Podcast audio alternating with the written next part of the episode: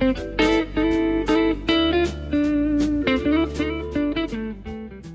フランスです。はい、声一本の映画、声打ち始まりました。えー今回は、えー私一人でボソボソ喋る、こういう2番目の話というのをやっていきたいと思います。よろしくお願いします。はい。えー今回は、えー最近ですね、えー私が、昨日ですね、見たの。昨日見たばっかりの、たまたまですね、この X で、えー何でしたっけね、タイトルだけで名作みたいなハッシュタグでたまたま流れてきまして、で、それで気になって見たら、めちゃめちゃ良かったっていう映画をご紹介できればなと思いますね。はい。で、その映画の名前は、潜水服は蝶の夢を見るという映画ですね。その映画について今回お話したいと思います。よろしくお願いします。あの、ネタバレ、なるべくなしでいきますんでね。あの、これ多分見てほしいんで、ネタバレなしで話して気になったら見てもらいたいなと思ってますね。じゃあよろしくお願いします。はい。えー、声一本の映画声打ち絶賛配信中でございます。当番組は YouTube と Podcast、Apple、Spotify で配信中です。えーぜひ、チャンネル登録をお願いします。あのー非常に嬉しいコメントとかもね、あの、最近いただいておりますんでね、もう読んでおります、感想も返しておりますんでね、あのぜひ、あの、コメント書いていただいた方、あ、返信してるって見てくださいね、ということだけお伝えしたいと思います。で、あの、2番目の話がね、あの、再生回数全然伸びてないんですけども、これもしょうがないんですけど、これがなぜかですね、アップルの方の、えー、ポッドキャストだと割と聞いていただけてるっていうことで、なんか、あれですかね、この内容によって、まあ、YouTube 向きではないのは最初から分かってるんですけどね、あのーこう、内容によって YouTube で見てもらったり、ポッドキャスト聞いてもらったりってしてるんで、割と2番目の話はまあ、だらだら一人で喋ったりしてるのとかね、この間のイキリ映画祭って、やっちゃいけないことやったりしてますから、あのーなんとなくお耳に優しいポッドキャスト向きなのかなっていう気もしますんで、もうこれも再生回数気にしないでいきますんでね。あのーまあ、ぜひ、あのー目に見える再生回数がわかる YouTube で聞いてくださいということだけはお願いしたいなと思っておりますね。はい。じゃあよろしくお願いします。では行きましょう。はい。潜水服は蝶の夢を見るでございますね。えー、これは、あ、書いてない。2007年かな ?2007 年の作品で、監督がジュリアン・シュナーベルで、脚本がロナルド・ハウト。で、制作がキャスリン・ケネディですね。で、ジョン・キルク。で、出演者がマチュー・アマルリックですね。これ、マチュー・アマルリックって僕本当はじ、初め、いや、しょっちゅう顔、僕はやっぱダブル好きなんでね、当然これ、この YouTube 聞いてる方はダブル慰めの報酬でおなじみのマチュア・マルリックということになるかと思うんですけども、もうちょっとね、いろんな映画に出てる人ですよね。で、僕はこの人のこういう映画を初めて見ました。はい。でそして、えーエマニュエル・セニエ・マリ・ジョゼ・クローズという出演者で、えー音楽がポール・カンテロンで、撮影がこのヤヌス・カミンスキーと。いうことでございますね。ス・カミンスキーの話はまた後でしたいと思いますね。という映画になっております。これはフランス映画になるのかな？で、えー、全編フランス語ですね。はい。あ、マックス・フォン・シド出ておりますよ。これ今書いてませんでしたけど。はい。マックス・フォン・シドがフランス語喋るのもなかなか珍しいと僕は思いました。ということでございますね。はい。えーとですね、まずあらすじですね、あらすじ。えーと、1995年の12月8日ですね、ファッション誌エル・フランスの編集長である43歳のジャン・ドミニック・ボービーは脳梗塞を患ったと。で、20日間にわたる昏睡状態から目覚めると閉じ込め症候群、えーロクトインシンドロームと呼ばれる意識と記憶は正常だが全身が麻痺した意識障害に陥っていたと。ボービーは言語療法士や友人の力を借り、かろうじて動かせる左目の瞬きによって意思疎通を行い、一冊の本を書き上げたということになっております。これ、ウィキペディアさん。今回の話、あの解説、ほとんどウィキペディアから、また、もう、ズボラしてます。すいません。ということです。はい。えーっと、まず、プロダクションノートの前に、えーこの映画のあらすじに出てくる、このファッション誌エルフランスの編集長である43歳のジャン・ドミニク・ボービーですね。これ、実際の人物ですね。で、実際の人物で、実はこの本、えー映画って原作本があって、この原作本が、えー実際にこの43歳のジャン・ドミニク・ボービーが片目の瞬き、目の動きと瞬きだけで、えーその、えっ、と、全部ノートメモしてもらって ABCDA、B とかで、あの、メモしてもらった文字を、と、その単語で綴った本を実際にこの人が出してるということですね。はい。で、この L 編集長、まあ、ジャンヌ・ドミニク・ボービーですけども、まあ、ファン少子 L の編集長で、まあ、あの、全身麻痺のロクトニシンドロームになっていると。で、えー、その状態で、えー、この潜水服は蝶の夢は、これ日本のタイトルですけども、えー、英語のタイトルだと、えー、潜水服と蝶なのかな？うん。ね、なって、潜水服は蝶の夢を見ると、なんか、うん日本がつけそうなタイトルなんですけど、えー、を、まあ、執筆をされたということですね。これ、まあ、YouTube でご覧で、これが実際の、えー、ジャン・ドミニック・ボービーの、まあ、写真で、で、実際のこの病院での写真ということになっておりますね。なので、これは、あの、ほ、本当にこの、症状になった方が、えー、瞬きだけで本を書いたというのを映画化した作品であるということです。なので、これ、まあ、実話元にした映画だということですね。はい。L の編集長ってね、すごいですよね。うん。まあ何がすごいね。まあ、あのファッション誌の編集長がね、華やかだった、その人生が一変するってことですよね。はい。え、プロダクションノートでございますね。で、えー、このジャン・ドミニック・ボービーの没後ですね、映画化権が出版社のロベール・ラホン出版社から、えー、これ、ここなんですね。スティーブン・スピルバーグとドリームワークスに売却されると。そしてその後制作はフランスのパテに移り、えー、数多くのスピルバーグ作品を手掛けてきたキャスリン・ケネディがプロデュースすることになったということですね。このキャスリン・ケネディ出ました。あの、この、スター・ウォーズ界隈では、えー、お前なんてことしてくれたんじゃで有名なキャスリン・ケネディでございます。この人ね、スピルバーグの、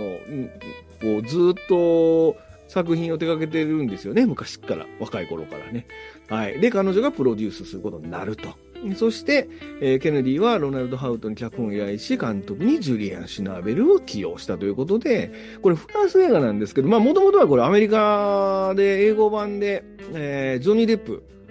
で、えー、やるつもりだったと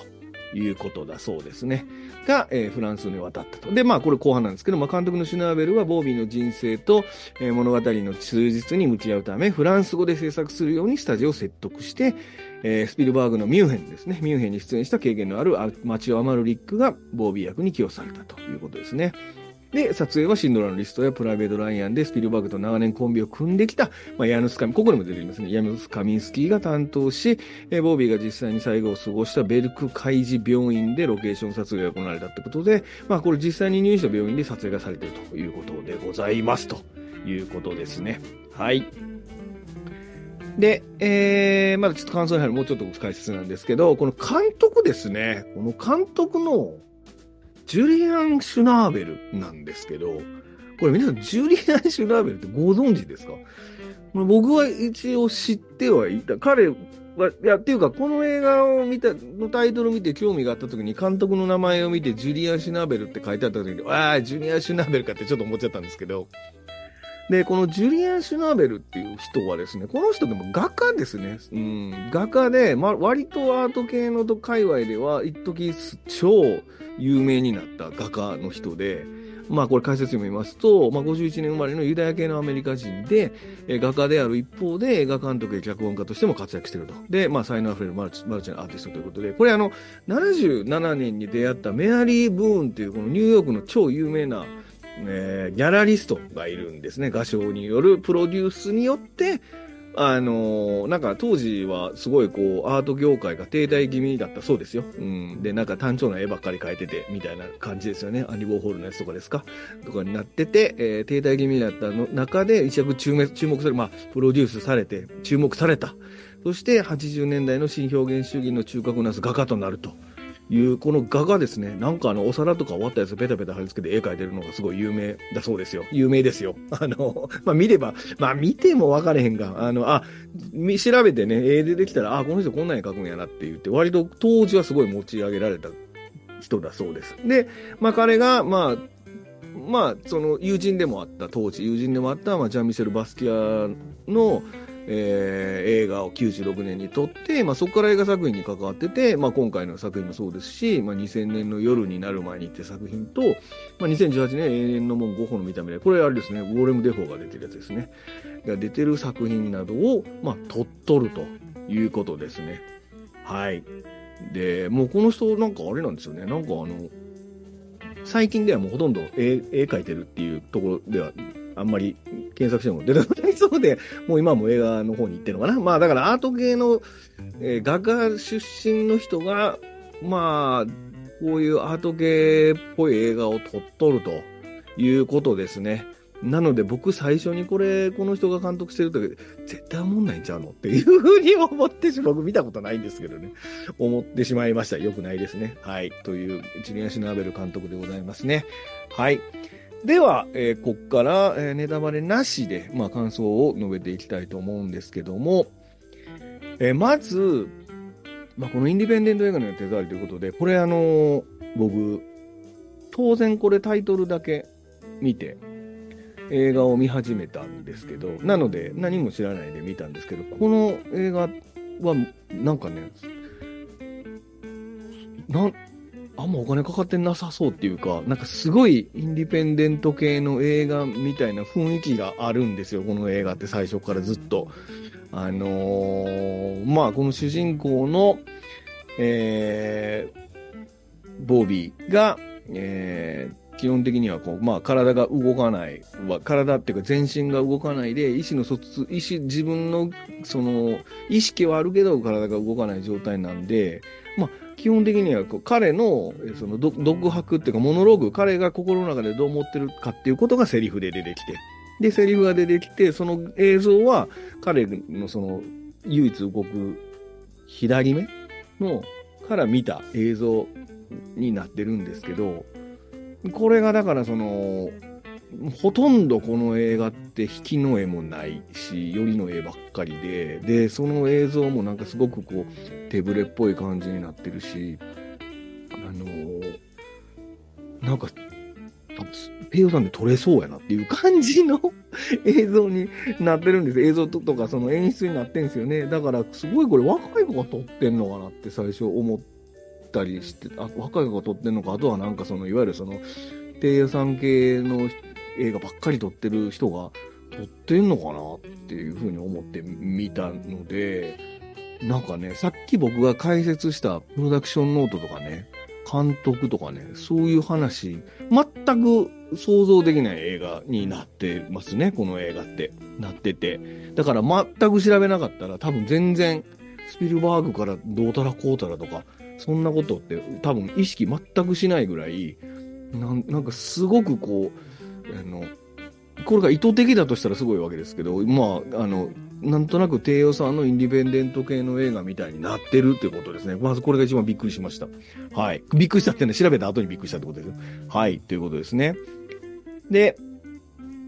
この、まあ、この映画、なんといってもカメラなんですけど、まあ、この映画は、このなぜプロダクションノート言ってるかっていうのは、まあ、ここに尽きるわけですけど、あのーまあ、先ほどもお話ししたように、このボービー本人は片目しか動かなくて、まあ、片目で、要はその、あのーなんて言うんでしたっけ？何倫理士って言うんでしたっけ？えー、っと、ちょっとお待ちくださいね。えー、あ、言語療法士か。言語療法士ですね。言語療法士っていう人が、その彼の目の、目の前でアルファベット並んでる、よく使うアルファベットを並べてて、それを一文字一文字言うわけですよ。これちょっと、あの、忘れましたんで ABC って言いますけど、ABCD って言って、で、自分が言いたい単語の一文字目が、例えば B だったらその時瞬きするってやつね。これ、ブレイキングバット見た、ああ、ちゃうな。ブレイキングバットと、えーベタコールソウルを見た人が、ならば、ピンとくるであろう。ヘクター・サラマンカですよね。ヘクター・サラマンカが、やはり、その、麻痺、全身麻痺になってしまった時に意思疎通するために、えー、アルファベットで、その、やり取りをするのと同じなんですけども。で、この言語療法士の、えーアルファベットによって A, B, C, D, A, B と B とか、それで一つ、一文字一文字探っていって単語を作って文章にしていくっていうことになってるんですけど、あの、このまぶたと、とにかくこれ、目線がぜ、ほ、ほぼ、ほぼ、6割ぐらいは彼の左目の目線のカメラになってて、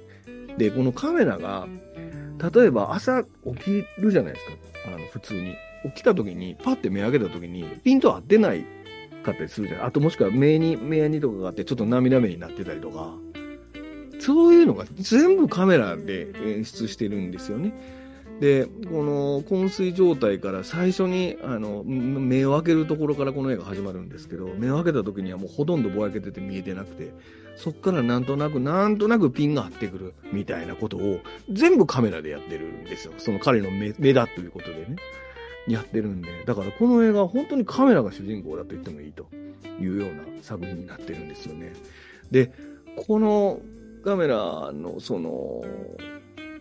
ね、これ、あの、いろんなところでも言ってる方いらっしゃいましたけど、まあ、例えば、その、話しかけてくる先生とかいろんな人が、こう、どん、今どうですかとか、気持ち悪いとこないですかとか、まあ、聞いてくるわけですよ。で、目、片目に、かこの目に語りかけてくるわけですけど、で、その、その時も、あの、そのボービー本人が思ってることがモノローグで、こいつら今何言ってるんやとか、その、俺は今そういうことじゃなくてとか、テレビ見たいから消すなとか、そこどけとかって言ってたりしてて、で、なおかつその喋ってる時にその、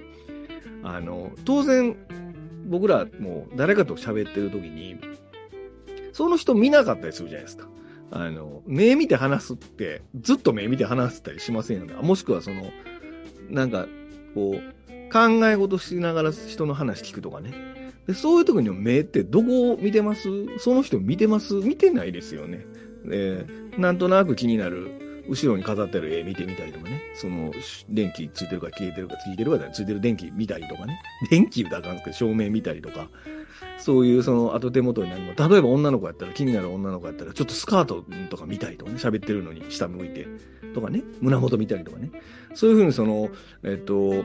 本来なら、えっと、芝居、要はその本来ならその目線は、えっと、例えば誰かと喋ってるのであれば、誰かと喋ってるっていう風に目線になるようにするのが演出なんですけど、それを、あの、本当のリアリアルに、その、その人が、かその人が思った通りの目線に、だからカメラもわざとずれるわけですよ。その話してる時に横に映ってずれて、別のものを映したりとか、で、ピントが合ってなかったり、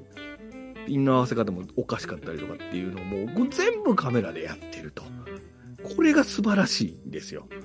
本当にこれは素晴らしくて、本当にこの誰撮ってんのって調べたから、この最初お話ししたプロダクションノートに行ったってことですよね。うん。これはだからカメラマンのヤヌスカミンスキーの、まあそのカメラワークが素晴らしいっていうことでございますね。はい。あの、本当にね、この男の人ってよくね、背景とか解説しがちですか、映画の。で、なんか、いかにも知ったかぶってね、僕もそうですけど。で、解説しがちで、で、なんとなく、こう、ノーランの映画は、ほいでまほいではとか、なんかね、その、ノープの時も話しましたけど、その、いろんな、あのー、シネマトグラファーと呼ばれるカメラマンの人たちがいて、その人たちが、その作る映像が、まあ、その監督のキャラに合ってるみたいなことを言うわけですけど、まあ、半分ぐらい、あの、そうやと思って言ってますけど、半分ぐらいは、あの、名前調べて、ああ、ね、みたいな。後から気づいて言ってるってことも、あると思うんですよね。あると思う。あの、女に最初から分かれへんやろ、お前そこのカメラワークでよ、みたいなことってあると思うんですけど、この映画はね、誰が見てもカメラワークが絶対に気になると思います。あの、それほど、この映画にとってのこの主人公の左目になりきってるカメラは、本当に素晴らしいんで、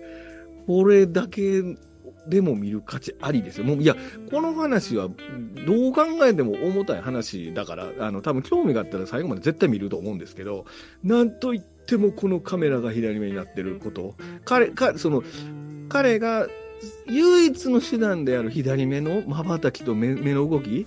に完全になりきってるんですよね、このカメラが。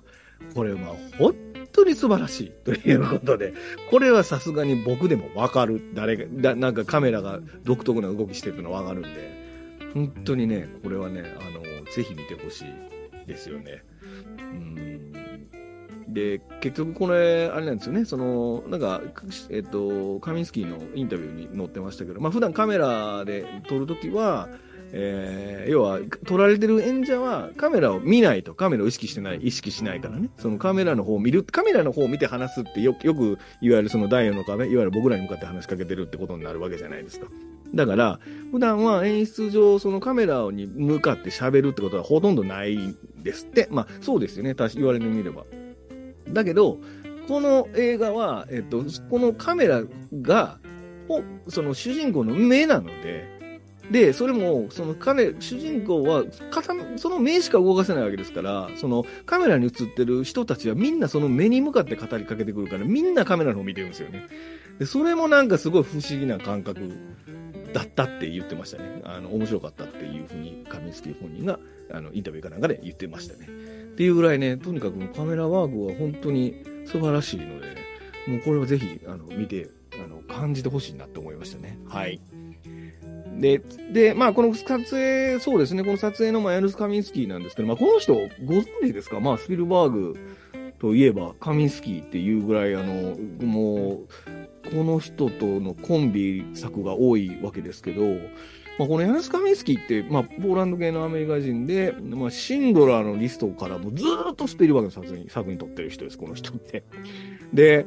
あのー、まあ、それでちょっと思い浮かべてほしいわけですけど、まあ、プライベート・ライアンから始まって、えー、プライベート始まりませんね。シンドラーのリストから始まって、まあ、この、潜水服は蝶の夢を見るのを前後でも98年ぐらいから遡ると、まあ、プライベート・ライアンですよね。98年で。で、AI2001 年。マイノリティ・リポート。だからもうこの辺はバッキバキのコントラストの強いやつですよね。このマイノリティ・リポートなんてもう、白く飛んでますけど、トム・クルーズの顔半分白く飛んでるぐらい、あ のコントラストの強い感じですよね。で、キャッチ・ミー・フューキャン、ターミナル。この辺は、なんでしょうね。ちょっとこう、フラットだけど、なんでしょうね。ちょっとこう、グレーッシュな青みたいな感じですか。こう、あの、銀残しとかいう感じの、なんていうんですか。なんかこう、ちょっと、硬いんだけど、まあ、グレーっぽい青です。で、で、宇宙戦争ももうトム・クルーズが出てくると大体トム・クルーズ大体白飛びしてるっていう宇宙戦争とか、で、ミュンヘン。で、えー、で、その後これで、この作品ですね。潜水服は蝶の夢を見る。で、ミュンヘンが2005年で、2007年が潜水服は蝶の夢を見る。で、その次がインディ・ジョーンズ・クリスタル・スカルの王国ってことなんで、これあの、フィルモグラフィーを見ると、僕がさっき言うたような、そのインディペンデント映画みたいな映画を撮影する人とは到底思えないわけですよね、この映画って。時代的にも。若い頃に撮ったわけでもない。もうノリノリのゴリゴリのスピルバーグの言うた通りに撮るような人なわけですから、こんなにこう、なんていうの、新人監督がと、監督かっていうか、その、なんかその、撮ったような、あの、要は、低予算系の人たちがいつも撮ってるような雰囲気にできるってことですよ、この人。これもまた素晴らしくて、とにかく、だからもうカメラワークの素晴らしさで調べたら、超有名な撮影監督が撮ってて、で、なおかつその人が撮ってるのは超メジャーな映画ばっかり撮ってるってことですよね。うん。これを知って見る、知らないで見るでは、感じ方も全然変わるん。じゃないかなって僕は思ったんで、あの、これ 調べてみたんですけど、本当にこのラインナップ、プライベートライアンマイノリティブード、キャッチミー以外、なんとなく想像できるでしょ？どんな映像かって。全然違いますから、この映画。この映画だけ。全然違うんで、それももう本当に楽しんで見ていただきたいと思いましたね。はい。というヤヌス・カミンスキーのとっても素晴らしいカメラワークが、もう本当に主人公ですから、カメラが主人公と言ってもいいでしょう。えー、なので、もう本当にこれ素晴らしい。まあ、このマチュア・マルリック本人の演技も素晴らしいんですね。時々回想で、あの、まあ、これはあれですか、あの、オアシスですか？韓国のオアシスの、えー、ムンソニの演技と比べてみてもいいと思いますけども、この、えっと、彼の、えー、その、想像の世界では彼は自由であるという演出もありますし、その中でのマチュア・マルリック、あとその過去回想で、まあ、あの、マックス・フォン・ヒドがまあお父さんの役なんですけども、彼と父親とのやりとりとか、ね、奥さんとのやりとりとか、いろんなやりとりを、その本当に目の演技だけでやってるところと、その回想シーンでの演技との、もうマチュア・マルリックの演技は本当に素晴らしいですね。うん、その、それプラスカメラが目になってるってことですよね。はい。ということですね。はい。で、えー、主人公の楽観主義ということで、えー、まあ、この映画は結局その、もう全身麻痺で目だけしか動かないことによって、えー、まあ、絶望、まあ、本来ならもう絶望していく、で周りの人に支えられて、えっ、と、なんかこう、生きていくっていうことで、もう涙ちょうだいものになりがちなんですけど、この映画あれなんですよ。僕珍しいです泣かなかったんですよ、この映画。泣かなかった。面白かったのにですよ。泣かなかったんですけど。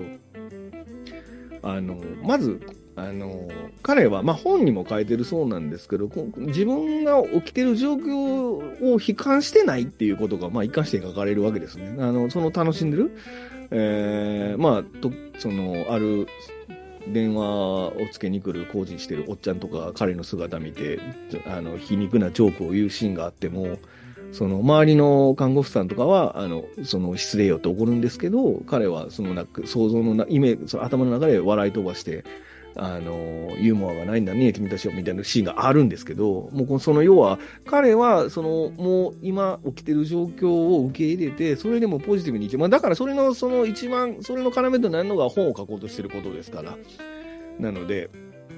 あの、全然、あの、こう、まあ、最初の方は、あの、割と辛いっていうところが出てくるわけですけど、この映画基本的に、あの、もう彼がポジティブに生きていくっていう風に、あの、そこにフォーカスが当たっているので、あの、見てるこっちもね、あんまりこう、辛くなら、まあ、辛いんですけど、辛くならないんですよね。ここが素晴らしいっていうとこですね。あとやっぱりこれフランス人なんで、もうこれフランス人あるあるですけど、これもあのー、子供が3人いて、奥さんがいて、まあ、奥さんが看病してくれてて、で、なおかつ、えっ、ー、と、愛人もいて、で、愛人と奥さん両方、まあ、この映画の中には出てくるわけですけど、で、そして、えっ、ー、と、その、言語療法士とか、まあこれ出てくる女の子全員可愛いわけです、これ。それも割、そこそこ年いってそうな。まあ、そんなこと言ったらあれですけど。なんかね、あの、フランス映画あるあるですよね。あの、出てくる人、軒並み美人かつ、そこそこ年食ってるってやつですよね。また怒られせなんですけど、あの、こう、まあこれ実際の本人もそうなんですけど、子供がいるんですけど、奥さんとは結婚してないっていう状況なんですよね。結婚してなくて、その話はまた出てくるわけですけど、えっと、その、こう、恋愛に対してのフランス人ならではの考え方がまたこの映画にも出てくるんですよね。ああ、フランス人っていう感じのところ が出てくるので、本当に彼らはあれですよね。あの、愛、自分のその気持ちに忠実な人種ですよね。っていうのも出てきて、それも動かないのにですよ。だから目しか動かないのに、それでもそこは諦めてないし、その、ね、あの、そういうところもね、すごくポジティブっていうより、よく悲観してないってことですよね。うん。先がないとは思ってないってことですよね。まあ、そのいろいろ努力とかするシーンもあるわけですけども、そういうふうに思ってるところが素晴らしい。だから見てるこっち側もどんどんどんどん辛くなっていかないっていうかね。うん、そういう風になってるのも素晴らしいですね。これ最近僕見た、去年見た、あの、人生は美しいっていうね、韓国映画もそうでしたけど、基本的にその、あのー、こういう辛い状況になってはいますが、自分たちはそれを、あの、なんとも思ってない、もしくはそのもっと前向きに考えて、残、残された人生を、あの、こう楽しく生きていこうと思ってますっていうことの方にテーマが勝っていると、あの、こういう重いテーマでもう見れるんですよね。見れるってことが僕ははっきり分かりましたね。僕は本当にこういうの、5、6年前苦手だったんで、もう、あの、解説読んだだけでよ見ない人だったんですけど、あのやっぱりね、その映画の、その、モチベーション、モチベーションっていうかね、映画のそのテーマが、その、ポジティブさ、プラスの方に行ってる映画であれば、あの、見ることできますからね。これは本当に、そう、これも、この映画も本当にそこは、そういう風になってるので、あの、なんかね、やっぱり辛いって思う、まあ、あの、辛いくない、辛いか辛くないかって辛いわけですけど、でもそれは、あのそういうふうには描かれてない。死にたいとか、そういう、まあ、そういうふうには描かれてないので、彼の、まあ、彼が前向きにあの本書くっていうことを決意するっていうのがまあ主題なわけですから、もともとそれはもうポジティブな話なわけですから、そういうふうになってるので、まあ、この主人公の楽観主義、まあ、あの主人、そうだな、主人公の楽観主義っていうのおかげで僕たちはそれを、あの、まあ、少し笑えるシーンとかもありますんでね、あの辛いことをずっと見せられる重たい映画じゃないように見れる気持ちで見れるっていう風になってるっていうのがこの映画の最大、最大でね、この映画の特徴かなと思いますね。はい。で、えー、コミカルさとドライさということで、まあさ、まあ、さっきと同じですね。まあ、これコミカルなシーンもたくさんあって、です、かつ、えっ、ー、と、そうな、障害にに対しての、えー、その、本人のモノローグによって、障害を持ってる、その自分自身に、あのそこまで悲観してないことで、こうな割とそのドライに描かれてるってことですよね。まあ、全く同じこと言ってますね。で、あのまあ、これはね、ちょっとその、まあ、このジュリアン・シュナーベルのことになってくると思うんですけど、あの、やっぱり、お涙ちょうだいの方にしてないがゆえに、えっと、楽し、あの、要は楽しく、あの、辛い中でも、あの、そんなに重く受け止めないで見れるようにはしてはいるんですけど、あの、まあ、逆に言うと、なんでしょうね、あの、泣きたいっていうところに行かないっていうジレンマ。があって。これは好みです。本当に好みですけど、僕はやっぱりなんかね、あの、泣きたいっていう、泣く準備ね、え、あの、パソコンの画面の前にはティッシュ置いて見るような男ですから、泣こうと思ってね。なので、そこ、ちょっと肩透かしくなったなっていうところはありますかね。まあ、これね、ラストを見てもらえば、ラストすごいラストなんですけどね。まあ、この、あの、ラストを、で、まあ、ちょっと泣きたかったなっていうところもあって、ったりしますけど、そこはね、すごくドライに描かれてますよ。なのでね、それはね、あの、それも見てのお楽しみですね。ということで、ちょっと泣きたかったかなっていうことですかね。はい。はい。で、えー、っと、あとは最後かな。うん。俺サクッと説明してるだけですけどね。はい。最後ですね。まあ、あとは、まあ、この映画、えー、まあ、見逃せない改編ということで、えー、これはですね、あの、まあ、ぜひ見てもらいたいし、映画を見た上で、えー、感じてもらって、感動してもらって、ああ、こんなことがあったらいい話やなとか、あひどい話やなとか、そういうのはその映画を見てだけで、あの、感じてもらいたいわけです。で、この映画もそういう風にしてもらいたいわけですけど、まあこうやって結局その、僕はまあカメラから、カメラからその本人のその実実在の人物っていう話から、まあどんどん調べるじゃないですか。まあ調べたりする。僕は調べるんですよ。調べるんですけど、まあ調べると、あのー、まあ、ちょっとこれは見逃せないんじゃないのかなっていうように、その現実とは違う演出がされてるんですよね、この映画って。調べればですよ。で、で、そこが、あのー、まあ、これは見た上で調べて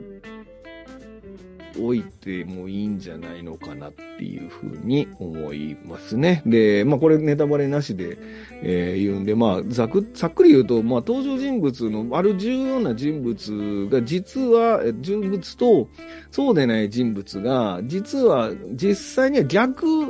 なんだそうです。あの、要は病院でのあった出来事に、まあ重要な人物が出てくるわけですけども、その人と、もう一人の人との、その、扱いが、ま、逆になってて、で、そこは、あの、要は、これ実在の人の話ですから、出てきたモデルはそれぞれ本人がいるわけですよ。当然これ昔の話でも何でもないから、今も存命で、で、いる話があって、で、その逆にされた側の人が怒ってるんですよね。この映画を見て。怒ってて。で、それはあの、今、言っちゃうと僕これは、あの、多分言わない方がいいと思うので、あの、なんとなく、後から調べてもらえればいいと思います。で、あの、要は、最近だから僕ずっと見てる、その、現実の話、実在する人物の話ものあるあるですよね。ソーシャルネットワークからずもうずっと続いている、どっかでも話したかもしれませんけど、あの、そのフィクション、映画のためのフィクションの見せ方ですよね。うん。これはこの映画にもそこは問題があるみたいですね。問題があるみたいで。まあ僕だって見てすぐなんで、そんな、あれですけど、やっぱり、良くないんじゃないのかなっていうことがあって、まあそれがどういう理由かわかりません。でもこの映画は多分これ判権の話だと思うんです、きっと。判権の話で、えっ、ー、と、こういう状況、こういうことになってると思うんですけど、まあ、あの、そこはね、やっぱり、やっちゃいけない改変ってあると思うんですよね。で、やっちゃいけない改変やってしまってるっていうのは後から調べてみたくなかったかもなっていうのはあるかなっていう、映画の感想そのものに、ちょっと、なんでしょうね。あのー苦いもんできてしまうみたいな感じじゃないですか。なん、なんか、言い方変ですけど。うん、っていうので、まあ、これはね、あの、本当調べてください。この映画見てね、本当に感動したんやったら、ぜひ、あの、事実がどうなってたかって調べてね、そこまで知った上でこの映画進めた方がいいと思います。あの、そうじゃないとね、あの、この映画には、その、大きな、あの、違う、その現実と違う演出がされてる場所があるので、うん、それも知った上で、しょあの、見てもらって感動して、なんか紹介してもらえたらいいんじゃないかなと思いますねっていうことだけ最後に言っておこうかなと思いますね。はい。はい、ということでございますね。あのー、なんでしょうね。えっと、体の自由は奪われても、魂の自由は奪われない、みたいな、そんな話です。まあ、あの、宗教の、たま、と、あの、教会にお祈りに行くシーンとかもあったりとか、まあそれこの人はその嫌いなんですけどね、キリストの教のあれが嫌いでっていうところも出てきますけど、宗教の話とかも出てきますし、あのー、なんでしょうね、やっぱりその人間って、その、考えることができる、想像することができる。っていうことが、その体の自由と切り離されても、あの、人間として生きていけるっていうことなんだと思うんですよね、この映画って。うん、それが感動するし、それ、それを証明するために自分で瞬きで本を書いたということですから、うん。そこの、その、なんとかな、素晴らしさみたいなものを、まあ、この映画で感じてもらえるのが一番いい見方なんじゃないかなってことですかね。うん。もうとにかく本当ね、まあそれよりも何よりもカメラが素晴らしいの一言で終わりそうですけど、あの、うんとなんかね、これは僕本当に全然知らなかった。2007年にやってるのに。全然知らないかったんで、あの、本当に見てよかったですもんね。X ありがとうってことですよ。ハッシュタグね、流れてきて。というね。あの、これは、あれですかね。Unext で見れますね。Unext で見れて、これは吹き替えがなくて字幕だけでしたけども、えー、1時間50分ぐらいなので、まあ、さ、まあ、サクッと見れるっていうか、もう多分さ、一すぐ終わり見終わった、見たら。うんすぐ終わる。あの、そんなに、あの、長い、だるいシーンとかもないですし、っていうかもうほとんど、ね、主人公は全く動かないですけどもね。うん。それなのに、あの、本当にその映像の見せ方とかそういったものでずっとこう、こう緊張感、緊張感じゃない、こうずっとこう、あの、気持ち引っ張って見ていける映画になってると思うんでね。あの、もうぜひこれ、ご興味があれば、僕はこれは泣きはしませんでしたけど、今年すげえ感動しました。うん、という映画になっておりますんで、えー、今回は、まあ、こういう2番目の話で、えー、ご紹介をしましたと。潜水服は蝶の夢を見るというお話をいたしました。はい。えー、ということで、まあ、2番目の話で、ちょっと面白かった話ね。あの、この昨日、まあ、僕の周りの人としても、僕、エブエブ見直してめちゃめちゃ感動したっていう話、あの、まだボロ泣きした話をまたどっかでできたら と思うんですけども。はい、ということで、あの、僕の一人話の時は、まあ、映画の紹介とかもちょっと軽くしていきたいと思いますんで、またぜひ聞いてくださいということですね。はい、こういう一本の映画、こういううち、絶賛配信中でございます。という番組、YouTube と Podcast、Apple、Spotify で配信中です。えー、ぜひ、チャンネル登録をお願いします。ということで、えー、また何かありましたら、えー、収録したいと思いますので、ぜひ聴いてください。ということです。はい。じゃあ、ここまでお送りしたのはラフランスでした。ありがとうございました。